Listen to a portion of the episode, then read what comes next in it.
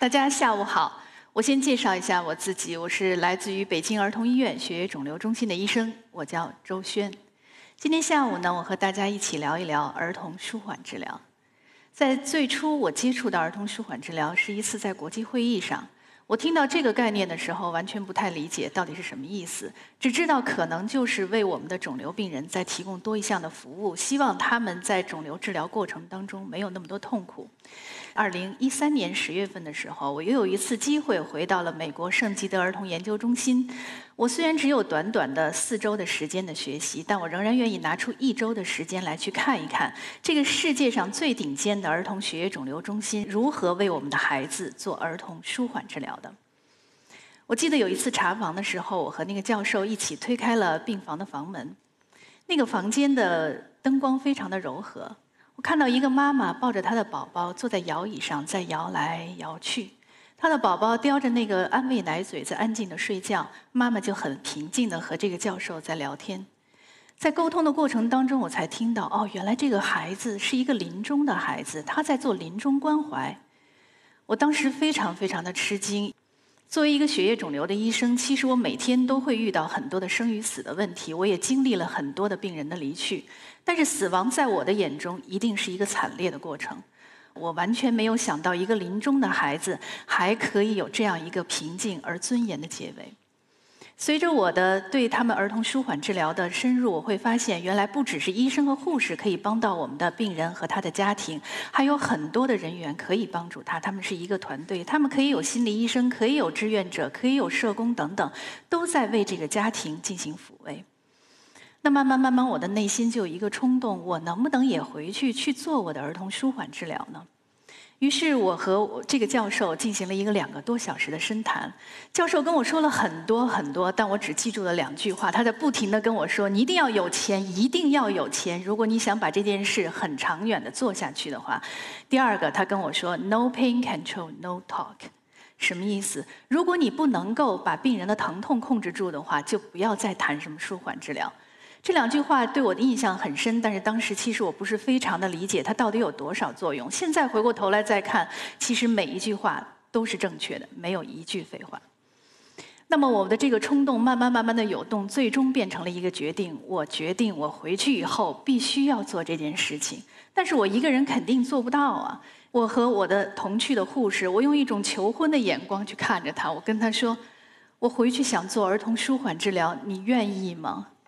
然后他用结婚一般的誓言跟我说：“我愿意。”于是我们两个人携手就回到了儿童医院，我们就开始了儿童舒缓治疗的艰难的旅程。我总是要去跟大家说，我们儿童医院的儿童舒缓治疗的团队是在二零一三年十一月份成立的，但谁也不知道我们的团队只有两个人。我们回去以后，我还在努力的学习，因为我想去填补我的这些专业上面的空白。我看了很多的文献，但是越看我就越崩溃，越来越灰心。每一个单词我都认识，但是每一句话我都不理解。我完全不知道到底该怎么做。就在我不知道我要不要走下去的时候，我的先生跟我说了一句话，他说：“做人的事情，你跟随你的内心就好了。”于是我开始发挥我作为一个临床医生的优势。我要从一个病人一个病人的身上获得我的经验，去帮助他们。我还记得第一次和我的一个病人的家长要准备去沟通他回家之后所做的一些事情。呃，那是已经是下班的一个傍晚了，病房里头仍然非常的嘈杂，我们居然找不到一个安静的地方可以好好坐下来沟通。我还记得我们两个人一人搬了一个小板凳，就走到那个走廊的尽头。我们互相对望着，谁也说不出话来。我作为一个这么有经验的临床医生，我居然不知道跟家长该如何开口，我不知道怎么去跟他沟通。其实我内心也不知道，我怎么样才能帮助他。就是这样的困难的一个开始。其实到现在，我非常非常的感谢我们的家长，那个第一个接受我们临终关怀随访的家长，我很感激他对我们的信任，可以接受我们的帮助。所以就是这样一点点做起来，我们积累了一些经验，于是我的内心又开始有澎湃了，我又有了一个新的目标。我希望在全国所有治疗儿童血液肿瘤。的中心都有一支儿童舒缓治疗的团队，于是又有一句话回绕在我的脑海中，不知道大家还想不想得起来？那个教授使劲跟我说：“你一定要有钱，要有钱。”我觉得我作为一个医生，我从来没有这么渴望过钱。在这一刻，我在想，我怎么才能够筹集到钱呢？那只有成立基金会了。但是我怎么才能成立基金会呢？就是这样的一个机缘巧合，我突然有一次无意当中和北京新阳光慈善基金会的秘书长刘正琛先生通了一个电话，其实是在说别的事情。但是我向他咨询了一下，我怎么样才能建一个基金会？于是他跟我回答了一些话之后，绝对就是一个当头一棒。我觉得以我当时的能力是绝对不可能成立基金会的，我觉得很灰心了。但是他马上就跟我说：“周医生，你可以用我们的平台成立一个专项基金啊。”于是我们一拍即合，只有一个月的时间，在二零一四年八月份，我们成立了北京新阳光慈善基金会第之下的第一个儿童舒缓治疗专项基金。这个基金就这样成立了。我的第一个梦想就是要为我们的孩子和家庭建立一个儿童舒缓治疗的活动中心。这个活动中心是我们的心理医生向我们提议的，因为他希望我们的孩子和家长能够有一个喘息的场所。他不是每天看到的都是我们的病房，不是每天是他租住的那个狭小的空间。我们的妈妈二十四小时都在陪着孩子，他能不能有一天十五分钟的时间，有的属于他自己的时间呢？所以我们在想到了我要去筹款，同时还要去建立这个中心的时候，我觉得困难又来了。我们怎么去运营？还需要人呢。这时候，我觉得上天好像又派了一个天使过来，就是我的高中同班同学于英。由于他的出现，他承担了我几乎所有的专业以外的工作。于是我们大家在一起，非常努力的在筹款。一到筹款的时候，又发现了钱真的不是大风可以刮过来的。即使有了平台，一样还是没有钱。于是我们就想到了一个最简单粗暴的方法：榨干朋友圈。这个朋友圈从哪儿开始？从我的高中同学开始，我的高中同班同学，他的同班同学的其他的同学，高中炸完了炸初中，初中炸炸完了炸小学。由于我是在清华大院里长大的，还有我的幼儿园同学，那么都可能是在我的筹款范围之内。所以其实第一笔筹款我们还是很很顺利的就筹到了。我们为了庆祝第一笔的这个资金的到位，我还请我们的这几个高中同学一起吃了顿饭。在吃饭的时候，大家还在畅谈理想，说我们以后要做什么。什么要做什么？但是我其实一点都不高兴。我的脑海里只有两个字：逃跑。我当时觉得，我其实做儿童舒缓治疗，完全是凭着我的呃自己的一种兴趣。我当时想，如果我愿意做，我就做；如果我不做，我就可以不做了。但是现在不行了。你周围的所有的人几乎都已经发动起来，他们都在看着你。我觉得这个时候，我医生的本性可能就暴露出来了。我的本性就是，如果我遇到了困难，只会往前走，不会让开它。于是，在二零一五年三月二十八号，我们的儿童舒缓治疗活动中心就正式成立了。在这样一个不到一百平方米的一个小场所，我们的孩子和家长们可以在这里面非常安全的进行各种各样的活动，还可以接受到非常正规的专业的。辅辅导可以让他们整个的肿瘤治疗的过程当中不是那么的枯燥，也让他们的痛苦减轻了。那么不知道大家还记不记得我们的教授跟我说的第二句话，就是 “No pain control, no talk”。如果我们不能够把病人的疼痛控制，就不要谈什么舒缓治疗了。这就告诉我们，疼痛处理实际上是我们舒缓治疗当中非常重要也是最基本的一个工作。疼痛到底会对我们病人和家长带来什么样的这种打扰呢？呃，我记得有一次已经很晚了，在病房当中突然闪过了一个身影，我赶紧冲出去看，发现是一个爸爸背着他十一岁的女儿冲到了我们病房。爸爸是满头大汗，面色苍白。然后他见到我说的第一句话就是：“他说，周医生，求求你救救我女儿，她已经几天几夜没有合眼了。”那这时候我再看到这个女孩子已经是，呃，每满身都是大汗，然后在不停的呻吟，稍微一动她就是不停的哀嚎，因为她的脊髓已经被一个肿瘤紧紧的压住了，所以她只要是一动就会有剧烈的疼痛。那么因为已经很晚了，所以我已经不可以给她做其他的太多的处理，做了一些简单处理之后。过了一夜，我第二天一大早就进到了病房，希望可以尽快的帮助病人控制症状。这时候，我看到了陪住了他一夜的妈妈，他的妈妈几乎是披头散发，目光呆滞。见到我了之后，那个眼神一一丝闪过，就好像是见到救星一样。他一下站起来想要跟我说话，结果咕咚一下就倒在地上了。这时候我们只好再把妈妈救起来。当把妈妈救醒的时候，他就使劲摇着我的手，他说：“周医生，你别管我，求求你救救我的女儿吧。”其实大家并不知道，这个十一岁的女孩是他们领养的孩子。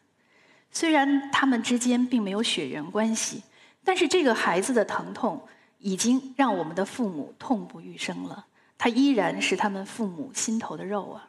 所以我们很快开始给孩子制定一些计划。其实当时我们的条件非常有限，但是我们啊，应用我们自己的专业的知识，给孩子做了很好的镇痛和化疗的处理。其实我想家长也不知道。我在非常冷静、镇定的给孩子做完处理了之后，我的内心是有多么的慌乱。我前面开完了医嘱，后面就赶快回到了办公室，打开电脑，再仔细看一下指南。指南会告诉我下一步镇痛药该怎么用，我该怎么去评估，我该怎么样去给病人减量，我该如何去观察它的副作用。虽然我自认为我在临床上面的功底还是很深厚，我是一个非常有经验的血液肿瘤医生，但是作为儿童的镇痛，我真的还是一个小学生。但是医生就是这样，从每一个病人当中学习。我不断的去加深我们自己的基础的学习，同时要在病人当中获取很多的经验。就是这样慢慢慢慢的处理。两天之后，这个孩子不仅坐起来了，他还可以吃东西，他还可以和他的父母谈笑风生。而我们的父母也可以终于坐在他的床边，很平静的跟我们一起沟通孩子的病情。当然，最终父母还是选择了把这个孩子带回家，因为他确实不能够被治愈了。我们的护士又承担起了我们的随访的工作，在随访的反馈当中，我们知道这个孩子回家，在我们的指导下，他还可以骑着自行车和他的同学一起出去玩，甚至他还上了两个月的学。一个妈妈曾经跟我说过，她说：“我们全家其实早就已经接受了孩子不可治愈的这个现实，但是我们最不能忍受的就是孩子彻夜的撕心裂肺的哭。”所以，当他的疼痛被控制了之后，他说：“周医生，我觉得你们不仅救了我的孩子，也救了我们全家。”所以，疼痛控制在我们舒缓治疗是一个非常非常重要的一件事。但是到目前为止，我们儿科的专业镇痛仍然是一个非常困难的事情。这里面有很多的因素，包括正。测的因素包括我们专业人员、从业人员比较少、专业知识比较欠缺的因素，当然也有很多的误解。这里面有医务人员的误解，有家长的误解，甚至还有我们孩子的误解。经常我会跟家长说：“你看，孩子现在这几天很痛苦，我们可以用一些吗啡来帮助他控制一下症状。”妈妈都会非常礼貌地拒绝我说：“周医生，我觉得他还行，让他再忍一忍吧。”我知道他内心的潜台词一定是说：“天哪，我的白血病还没治好，再让他染上毒瘾，我觉得我根本受不了了。”我们的大孩子还会跟我说：“张阿姨，虽然我觉得吗啡用了我不疼，但是我不想用了，因为他从兜里头掏出来了一张说明书，不知道从哪儿找出来的吗啡注射剂的说明书。他说：‘阿姨，你看，从这儿到这儿全是副作用，我不想用了。’就是有这么多的困难，但是我们是不是就不做了？不是。”越是这样，我们越要往前做。我们要做很多的培训，我们要提高自己的专业知识。所以到现在，我们完善了很多的药物，我们甚至还开设了儿童专业的疼痛门诊，可以让更多的孩子接受到了非常正规、又专业、有效的疼痛治疗。希望我们的孩子在肿瘤治疗过程当中不再忍痛，让他们的生活质量可以有一个更高的提高。但是说到这儿，是不是大家就觉得我们把疼痛治控制住了，舒缓治疗是不是就结束了呢？并不是，大家可以想象一下，如果一个家庭他被告知你的孩子被诊断了一个可能会死去的疾病的时候，你想象得了这个家庭遭受到了一个什么样的打击吗？那么这个疾病对于我们家庭的精神上的打击是巨大的。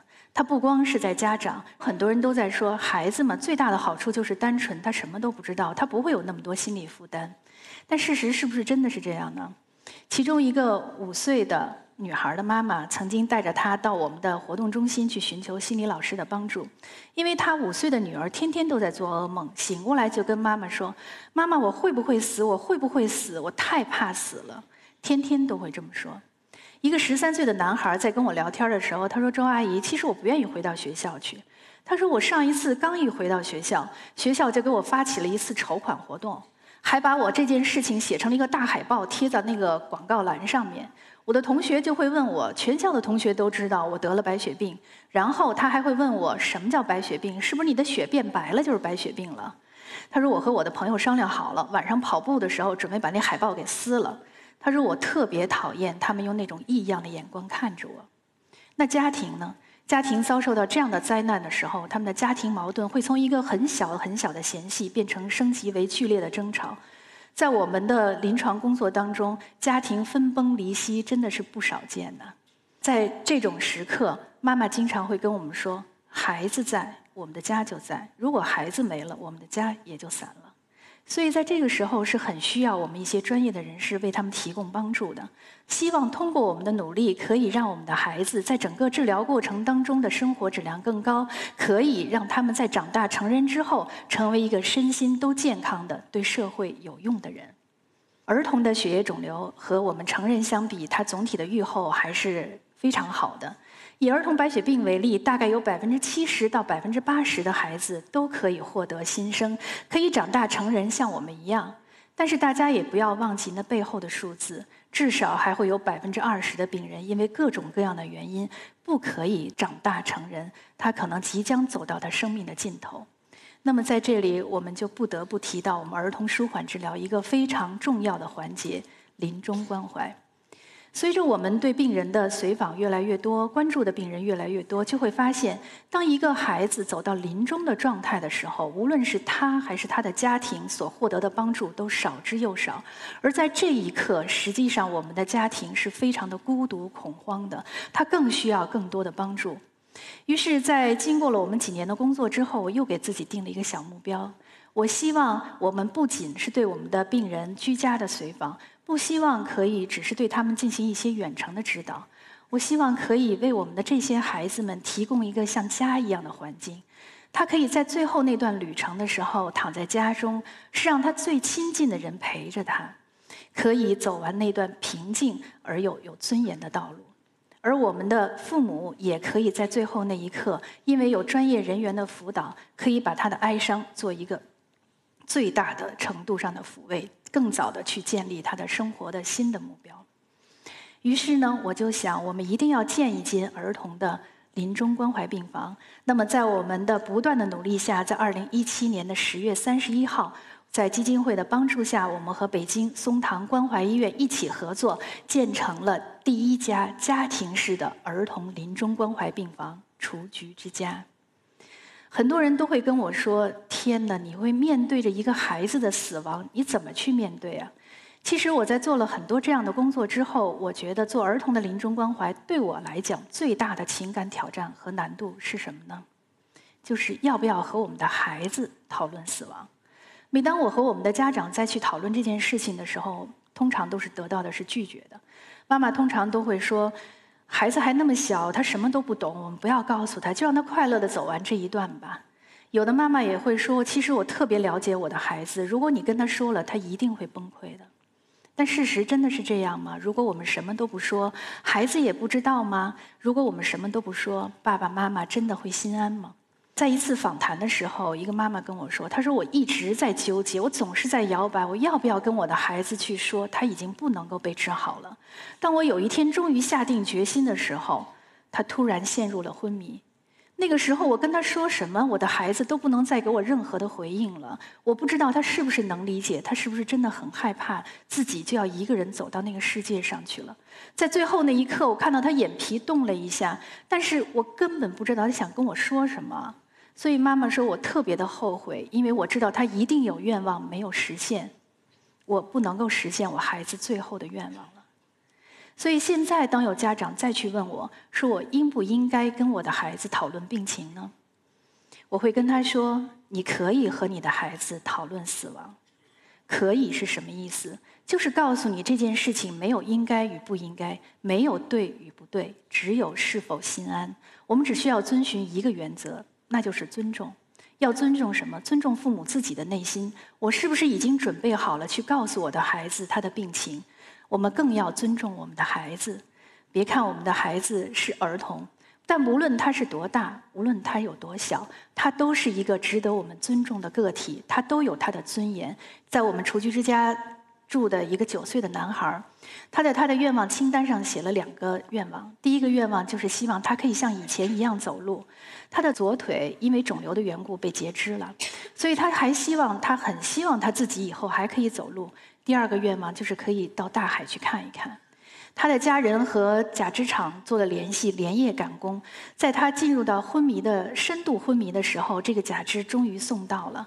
当他们为孩子装上这个义肢的时候，家人就对他的孩子说：“他说，宝贝，你现在可以像以前一样飞一样的奔跑了。”但是去大海看一看，无法在孩子的生前完成了。在孩子去世之后，他们全家人携带着这个宝贝的骨灰来到了大海旁边，把他的骨灰撒向了大海，完成了孩子最后的心愿。我想，这就是我们临终关怀所做的生死两相安吧。其实到今年年底细数下来，这已经是我做儿童舒缓治疗的第六个年头了。昨天还有人说：“周医生，你的目标那么宏大，到现在遇到了这么多的困难，你的目标是不是该改改了？”我只会给他两个字：不会。别看我们遇到了这么多的困难，但我们是从零开始的。我觉得我每天有一个小的进步，我觉得我们一个小梦想一个小梦想的实现。我们可以看到，现在我们已经有中华医学会下面的儿童舒缓治疗亚专业组，在这个亚专业组里面有四十七家医院的成员单位。这意味着什么？意味着这四十七家医院里面的儿科医生都可以成为种子，他们都可以生根发芽、开花结果。现在在上海有非常优秀的儿童舒缓治疗团队的出现，在苏州有，在南京有，在福州有，在郑州有，明年。在沧州也会出现。最后，我想用特蕾莎修女的一句话作为我演讲的结束：我们常常无法做伟大的事，但我们可以用伟大的爱做些小事。谢谢大家。